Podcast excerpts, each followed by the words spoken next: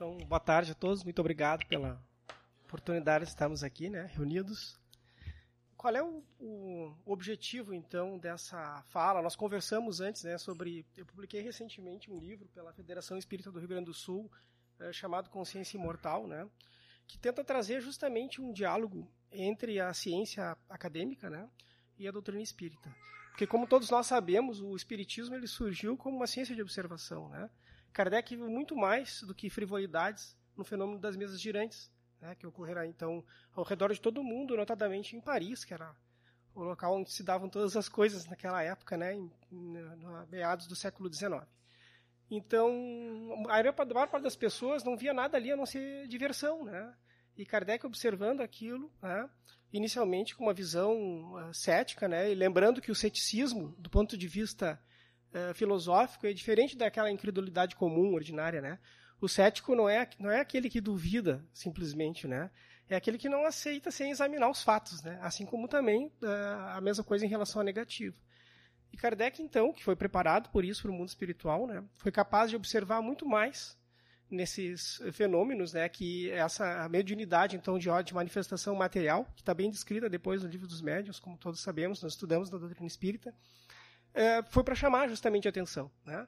Depois, então, as formas das comunicações se tornaram cada vez mais sutis, porque não havia mais necessidade daquelas manifestações, e a fim de que fosse transmitida aquela mensagem, aquela revelação que nós conhecemos então como a terceira revelação, em que uh, o véu foi então retirado para que a gente pudesse enxergar as coisas de uma outra maneira.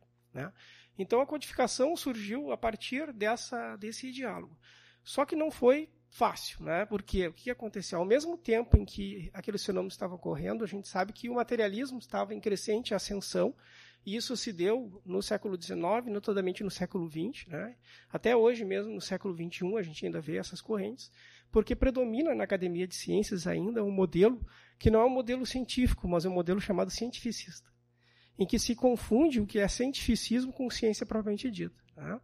O Kardec estava fazendo era ciência, só que foi considerado por muito tempo, e ainda é, infelizmente, como pseudociência por muito. Por quê? Por causa de uma falácia que começa lá no início desse raciocínio. O que, que se diz? A ciência é o estudo do mundo natural. Estando, então, os espíritos não pertencendo ao mundo natural, segundo o modelo uh, materialista, né, o estudo do sobrenatural não caberia à ciência, e sim a uma pseudociência. Mas quem disse que os espíritos não estão no mundo natural? Não está tudo no mundo natural? Né? Então a gente começa por aí, né? Mas aí vem um outro postulado.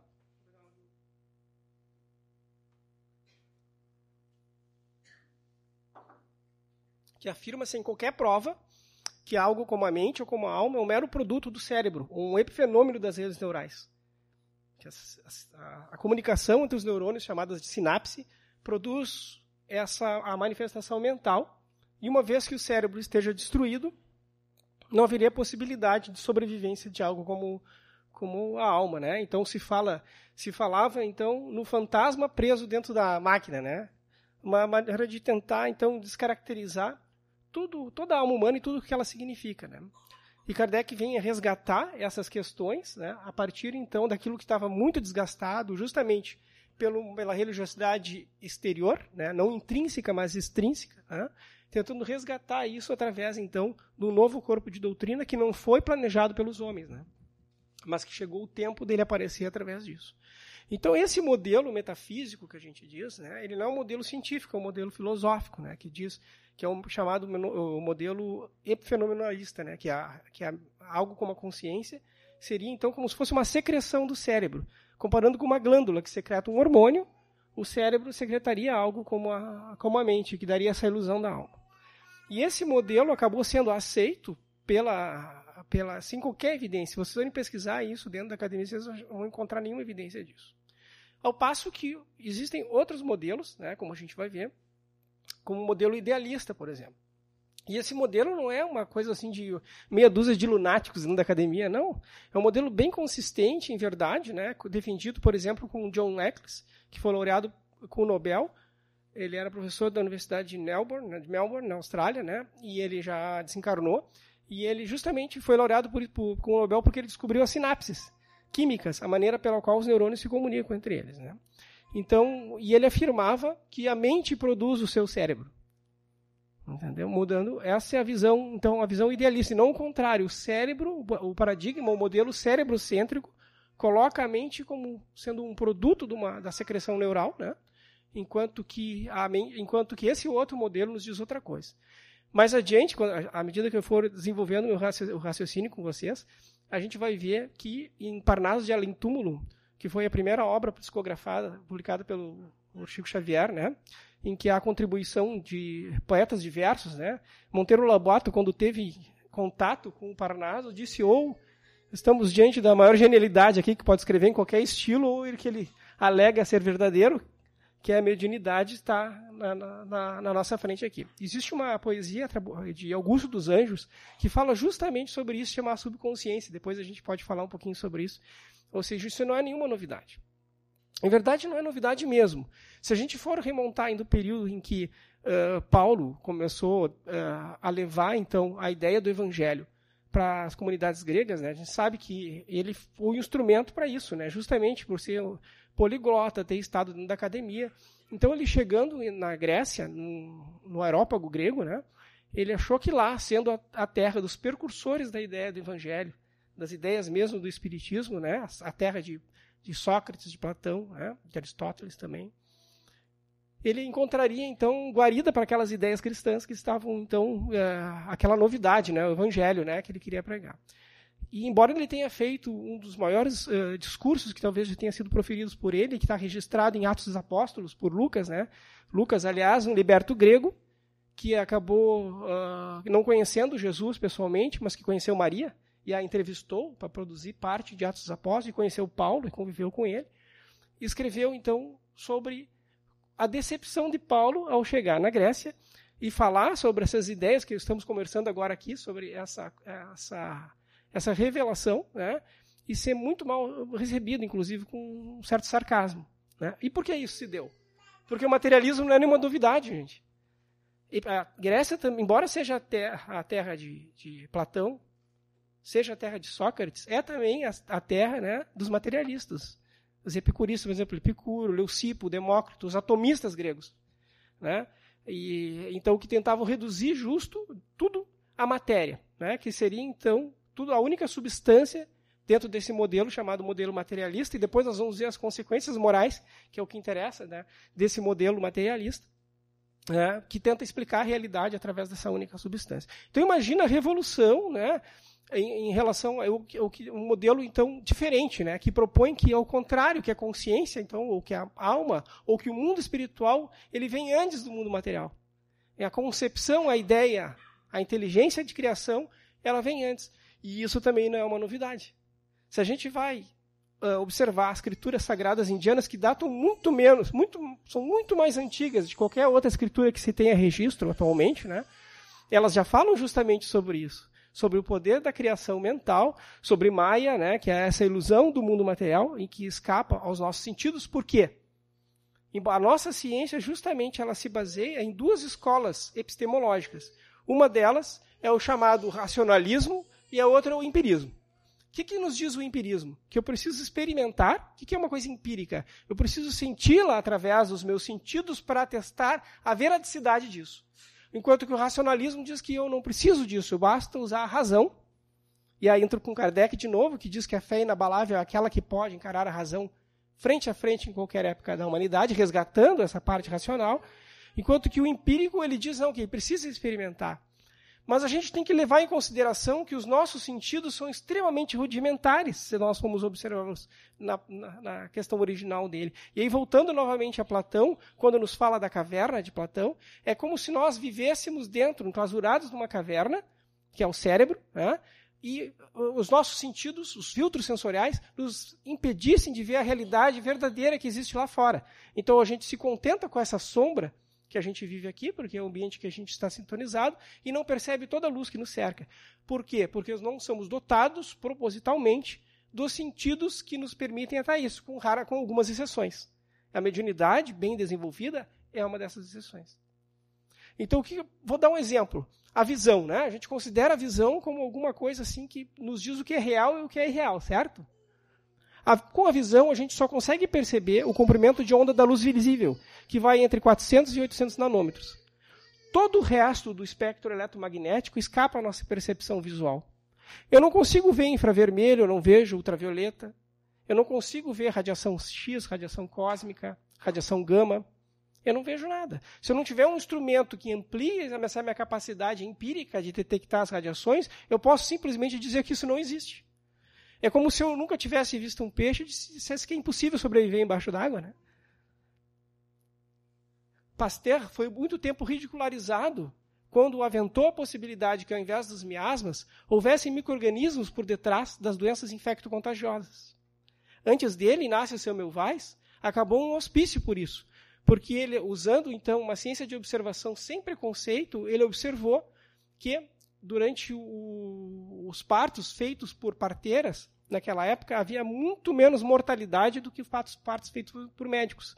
Porque os médicos não lavavam as mãos, naquela época. Hoje parece um grande absurdo isso. É, e faziam necropsias e saíam dos, do, do, justamente das parturientes que acabavam uh, falecendo de febre puerperal e iam até as grávidas que acabavam então transmitindo a doença sem saber. E a mortalidade era uma coisa absurda. E quando ele questionou isso, a soberba, a empáfia, disseram que ele estava louco, né? Mesmo tentando usar toda a matemática para tentar provar alguma coisa que era realmente real. E Pasteur, muito mais, mais adiante, falou: não, é que existem micro-organismos. Quando ele falou nisso, falavam os chamados espíritos de Pasteur, o mundo invisível. Ele está dizendo que tem espíritos, entenderam assim, que a gente não enxerga. Você já viu um microorganismo? Eu nunca vi um vírus, por exemplo. Né? A gente, porque até que houvesse um instrumento para que houvesse a percepção desses microorganismos, ou seja, até o surgimento do microscópio, que é posterior a isso, era impossível, então, simplesmente pelos nossos sentidos rudimentares, apreciar tal tipo de criatura. E assim se dá também com a audição. A gente não consegue ouvir além do, né, dos infrassons e dos ultrassons porque nós não estamos capacitados a isso. Então nós estamos cercados pelo invisível, por inúmeras ondas, e tudo se uh, a gente pode, então, se fosse uh, resumir, se resume essa vibração, essas ondas em que a gente pode ou não estar sintonizado com elas. E todos nós aqui que convivemos nesse período uh, espaço-temporal, estamos sintonizados mais ou menos com as mesmas frequências. É por isso que nós convivemos. Isso é para que possamos nos desenvolver em conjunto através então da fraternidade que nos une, da solidariedade que nos une. Fraternos, né, de irmãos, né, dessa irmandade. Pois estamos todos na mesma caravela aqui, no mesmo barco, né? Então, para tentar pular de estágio, mudar de estágio, ou seja, ampliar a nossa capacidade de consciência, ou tomada da consciência da realidade que nos cerca. E o que é consciência? Né? Então, tra trazendo de novo né, ao título do, desse livro, Consciência Imortal é extremamente difícil de fazer. Segundo a academia atual, está num estágio chamado pré-paradigmático, ou seja, não tem um modelo. Retomando aquilo que eu havia falado no início.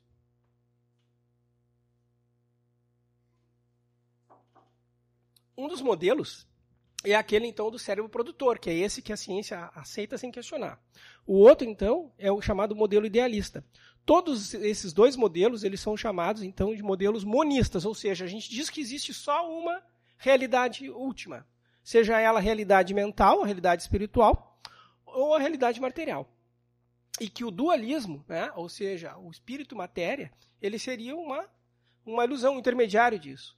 René Descartes é, é tido como o pai do dualismo, mas embora isso não seja verdade, muito provavelmente, né, quando ele é, desenvolveu a ideia de resistência, res cogitans, res cogitas para o mundo mental, resistência para o mundo material, estava muito provavelmente tentando defender as ideias espirituais dos ataques recorrentes da doutrina materialista e do positivismo em ascensão.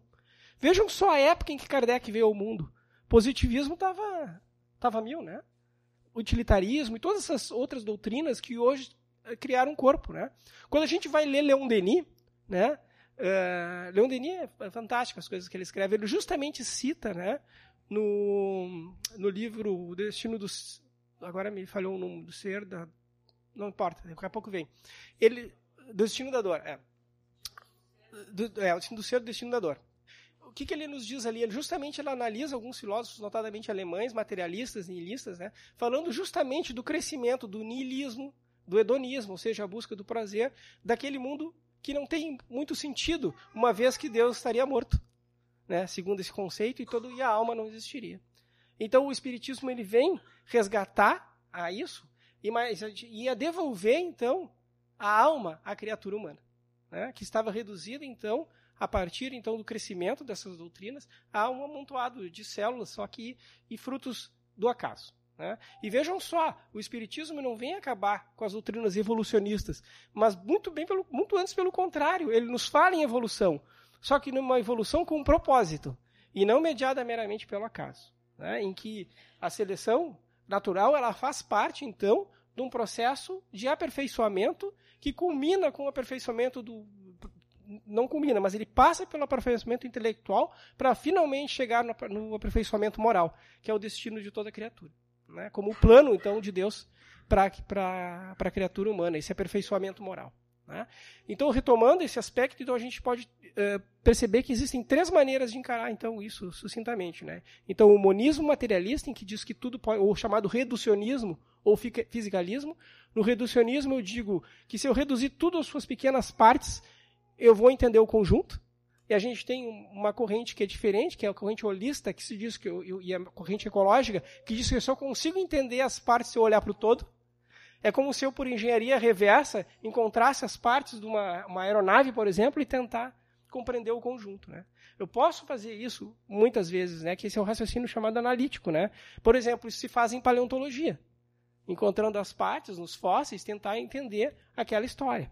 Mas não consegue experimentar aquilo, só coleta os dados que estão presentes ali. O resto é são hipóteses que são geradas a partir disso. Né? Então, essa é uma das, uma das maneiras de fazer ciência. Então, voltando a essa questão que, que eu estava falando sobre o, a, os espíritos de Pasteur, né? então é que, evidentemente, como eu não consigo, eu não conseguia enxergar aqueles micro-organismos, eu simplesmente diria que ele não existe. Eu preferia, então, atacar o autor, né, chamado argumento ad hominem, ao invés de examinar a ideia para tentar compreender onde é que ela poderia me levar. E vejam só, depois que surgiu o microscópio, a gente pode trazer um paralelo com o que poderá acontecer conosco à medida em que as que forem se desenvolvendo as maneiras eh, pelas quais nós nos comunicamos com o mundo espiritual, quanto nós poderemos avançar a partir disso. Evidentemente que nada disso é, é necessário, né? Se a gente for examinar, por exemplo, a rica psicografia do Chico Xavier, por exemplo, né? Nós é inconteste que e isso hoje está cada vez mais presente na academia. A gente tem André Luiz já está presente em, em revistas indexadas. Né? Está no, no PubMed, que a gente uma base de dados internacional, né? sobre então é, é, foi feito inclusive por pesquisadores brasileiros que têm se dedicado a isso de uma maneira não proselitista, né, de uma maneira mais isenta possível, justamente investigar o fenômeno da psicografia do, do, do, do Chico Xavier. E outros trabalhos têm sido desenvolvidos a partir disso. O professor Alexander Moreira Almeida, da Universidade Federal do Juiz de Fora, tem conduzido então trabalhos fantásticos a esse respeito. E recentemente lançaram um livro justamente sobre essa evidência da, da, da da, morte, da vida após a morte, né, no modelo não espírita, mas no modelo acadêmico. Isso era uma coisa impensável até há pouco tempo. Embora todos nós uh, estejamos então nós consigamos então ter acesso à informação graças à revelação espírita, isso acaba não sendo, não sendo uma realidade para muitas pessoas que ainda não tiveram o acesso à nossa doutrina, né?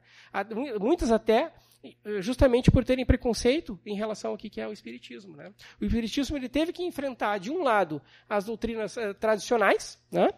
Uh, mais ligadas àquela religiosidade extrínseca, né? já que nós não temos sacerdócio, hierarquia eclesiástica, né? Uh, e assim sucessivamente, né? e ao mesmo tempo também o chamado cientificismo materialista, que tenta reduzir a ciência, então, à sua única realidade material. Então, nesse, nesse trabalho é, que eu proponho aqui, né, justamente a gente começa a examinar essas razões básicas que eu estou expondo a vocês aqui, né, sobre por que esses modelos, chamados modelos metafísicos, eles não cabem propriamente à ciência, mas à filosofia. E a ciência cabe sim a investigar, de preferência sem julgamento em relação a esses modelos. Porque senão a gente pode simplesmente negar o fenômeno porque a gente não consegue explorá-lo. É como se eu, como não consigo entender, compreender a natureza do raio, eu simplesmente atribuo ao sobrenatural e não investigo. Agora, se eu posso olhar para o raio de uma maneira científica, o que significa isso? Que embora eu não consiga compreender como é que aquilo funciona, isso trazendo, eu posso explorar e tentar entender o que, que aquilo quer me, quer me dizer. As consequências do, do chamado hedonismo, do niilismo, do materialismo, nós estamos vendo hoje. Né? O, que, que, é, o que, que a gente tem visto? Né? Uma das primeiras coisas é uma certa infantilização da nossa sociedade. Né? No momento que é uma sociedade que vive pelo prazer, uma sociedade líquida, e que não vê papel em coisas como sofrimento, por exemplo. Por quê? De onde vem isso? Justamente dessa postura neodarwinista, né, que combina então conceitos ateístas né, com o cientificismo e não com ciência propriamente dito, para nos dizer que tudo é fruto do acaso realmente e que não há justiça. Né? E que não importa o que eu faço, tudo depende de combinações aleatórias. Né? E a gente sabe que não é bem assim. Apenas uma das constantes para que haja, então, a força gravitacional na maneira correta para que haja uh, vida aqui no planeta Terra, né? a chance disso ser o acaso foi calculado pelo matemático Roger Penrose, né? é de 1 sobre 1 na 10, na, na 23, na 123, perdão. Então é um número assim que, uh, que, nos, que nos mostra que isso é impossível que seja um acaso, né? Enquanto que às vezes a gente acredita, só pelo nosso sistema de crença a gente prefere acreditar em outras coisas que não são baseadas em qualquer evidência, né? mas simplesmente porque elas é como se o rei tivesse uh, nu, né? Vocês conhecem aquela metáfora, aquela história da roupa nova do rei, né? Então é como se o materialismo estivesse uh, só relembrando assim, o rei uh, vaidoso né, com aquele orgulho todo e a sua corte de puxa-sacos lá, eles queriam, ele queria que uma roupa, a roupa mais bonita que ele pudesse, então, utilizar. Bom, aí o alfaiate, esperto, né, ele disse, eu tenho um tecido invisível. Ele disse, mas como isso? Não, não, só as pessoas muito inteligentes, cultas né, e nobres conseguem enxergar esse tecido. Então ele fez roupa nenhuma para o rei, que era o traje invisível, e o rei saiu peladão.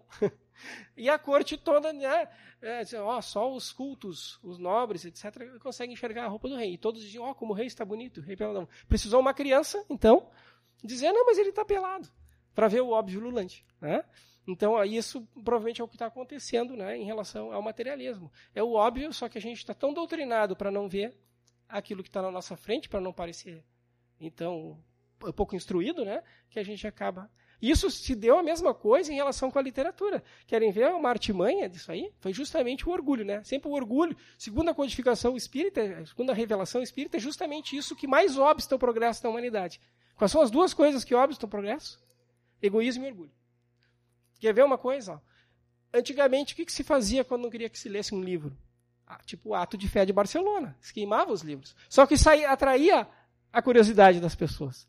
Não era uma estratégia adequada. Hoje, o que, que faz? Classifica como literatura de segunda linha. Ou coloca como autoajuda, como se a gente não precisasse de ajuda. Né? Então, tu pega lá escondidinho, né? por causa do orgulho. Então, uma das maneiras, quando tu não consegue, com argumentos, é desqualificar a ideia.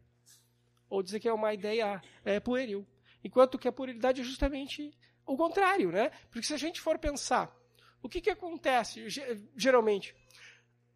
A gente só quer receber as coisas.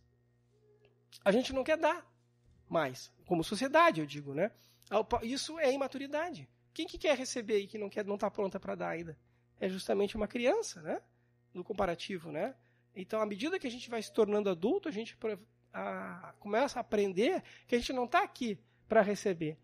Porque a gente já recebe o trabalho de todos. Se não fosse a pessoa que está lá no campo plantando agora, não teria comida na minha mesa, né?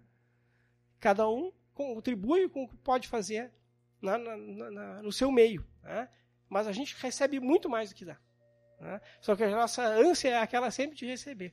E essa incapacidade de amar e essa necessidade de ser amado, é, é a, a, a, vida narcisista que a gente está levando hoje. Em que se a gente não recebe curtida na, na rede social, ou se não tem, a gente fica infeliz, né, magoado, mesmo tendo tudo. E todas as bênçãos ao nosso lado, como verdadeiros ingratos, às vezes, que nos tornamos, justamente por não percebermos, percebemos então que a gente não está abandonado aqui. Que apesar das nossas limitações sensoriais, a gente está cercado, então, da proteção daqueles que enxergam mais do que nós. Justamente por quê? Porque quando a gente está no mundo espiritual, em contato com o mundo espiritual, a nossa percepção ela vai além daqueles limites sensoriais que nós mencionamos antes. Né? Então, como a gente saísse dessa caverna é, platônica e conseguisse admirar a realidade como ela é. E essa realidade é diferente até em relação ao tempo e ao espaço.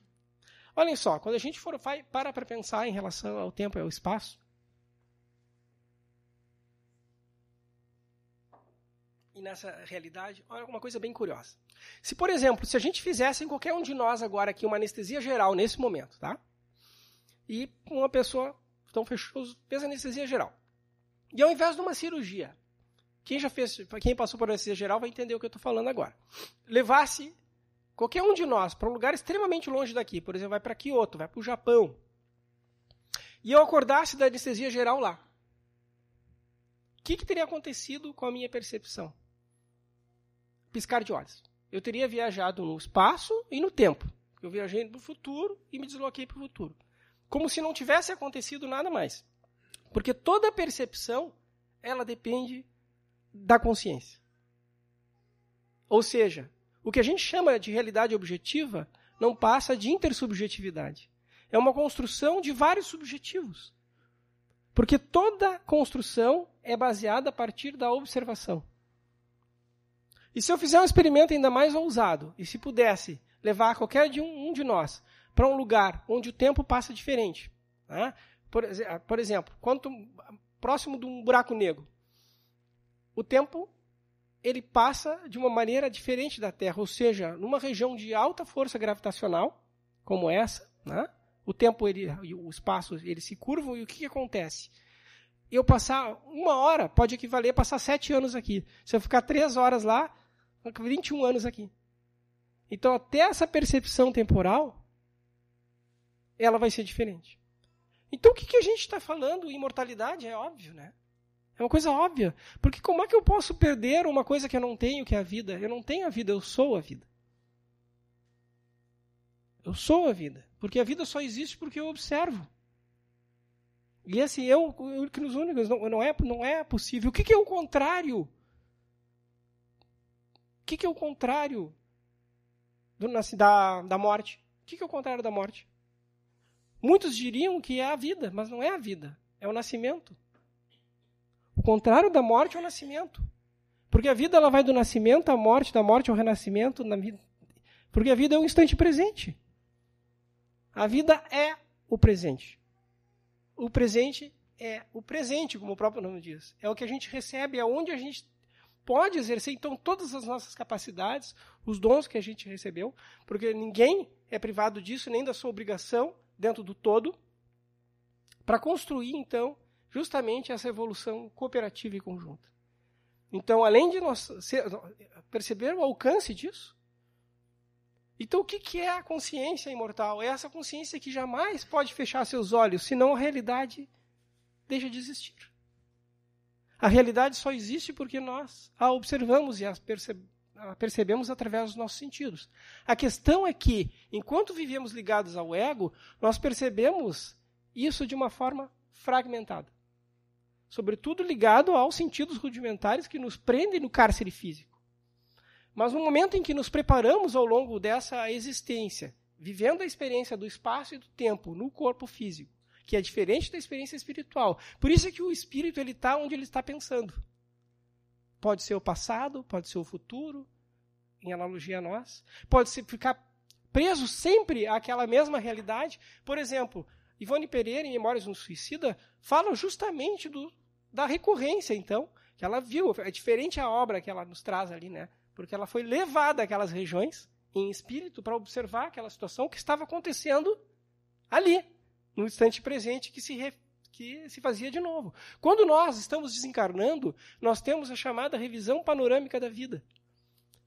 Pessoas que passaram por experiências de quase morte ou acidentes quase fatais, vêm desfilar na sua frente tudo que fizeram ao longo da sua, da sua vida. Isso é um fenômeno universal. Quem já passou por isso, aqui ou conhece alguém que passou por isso, certamente vai saber o que eu estou falando. E essa revisão, ela não é cronológica. É como se estivesse vivendo aquilo de novo em detalhes. Porque isso não fica registrado no cérebro físico, mas no corpo morfogenético, naquela estrutura que é imperecível e que segue conosco o périplo da existência. Porque se ficasse no cérebro a memória, ela se perderia no momento do desencarne. Mas quem diz que é memória cerebral? O cérebro é o computador que permite que a gente faça upload e download de memória da nuvem.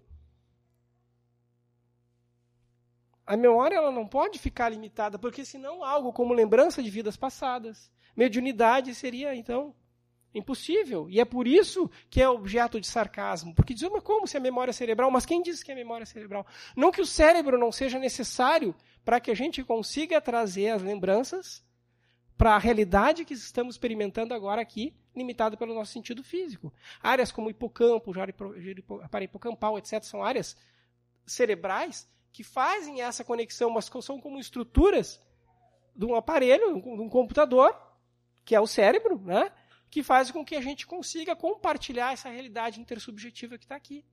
Mas a nossa memória total está lá, só que nós não conseguimos acessá-la ordinariamente. E por quê? Justamente para que a gente possa começar de novo. E isso é fruto, então, da imensa bondade de Deus.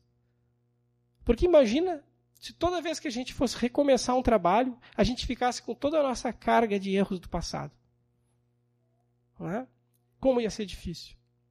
Então a gente só lembra o que precisa lembrar. E se a gente fica esse cara puxando muito, pode ter certeza. A gente sempre gosta de pensar que a gente numa encarnação passada foi melhor do que agora. Não. não, essa não é a realidade. A gente só avança. Né? A gente avança assim, espiralmente, talvez, né? Numa mesma encarnação, tu tem várias outras. Isso é fruto da bondade divina. Mas chega um momento em que isso tudo se descortina. No momento do desencarne, e às vezes até numa experiência de quase morte, isso tudo vem à tona para nós. E nós conseguimos ter flechas dessa realidade. Da realidade verdadeira que nós não somos um, uma experiência. Eu não sou o Emanuel, eu estou Emanuel.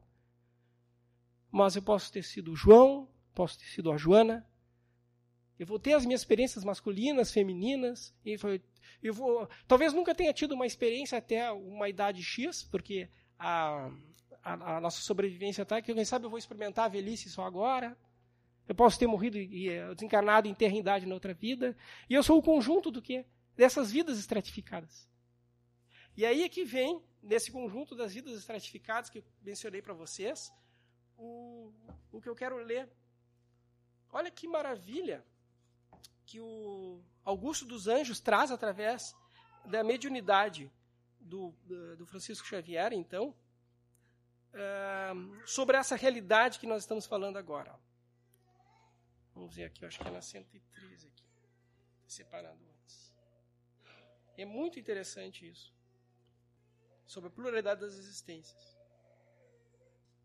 Daqui a pouquinho eu acho aqui.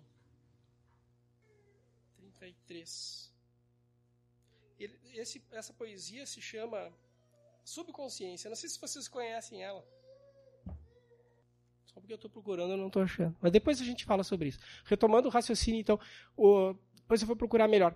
Então, isso é muito importante a gente lembrar, né? Que essa nossa experiência que a gente está tendo agora, que ela é limitada, então, justamente por esses eh, nossos filtros sensoriais, ela é proposital para que a gente possa experimentar essa realidade, mas ela não é a realidade, eh, ela é uma realidade, ela é apenas experiência fragmentária, experiência egóica. Quando a gente se identifica com essa experiência egóica, isso sim é que é uma experiência então temporária. E esse tipo de morte desse ego, isso de certa maneira ocorre, né? Porque eu não vou repetir a experiência na outra encarnação. Entendeu? Vão ser outro corpo. Na verdade, a gente vive várias encarnações em uma só. Pensa bem, no nosso corpo agora, lembra alguma coisa do recém-nascido que nós fomos? Do nosso corpo infantil? Ou do filho que a gente tem em casa? Eu agora tenho um filho que vai fazer 12 anos. Ele não me lembra quase nada do bebê que ele já foi. Ou o adulto que ele será.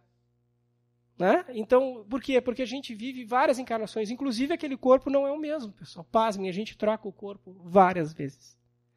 As células que a gente tem agora não são as mesmas. Gente troca todo o esqueleto, troca tudo. E o mais interessante, a gente compartilha tudo. Porque pelo princípio da conservação na matéria, nada se cria, nada se perde, tudo se transforma, não é? É a mesma matéria. A matéria do universo é a mesma. A gente usa e compartilha, tudo é poeira de estrela. Tudo é do mesmo fruto daquilo que foi, e a gente compartilha. Olha só que bonito nisso.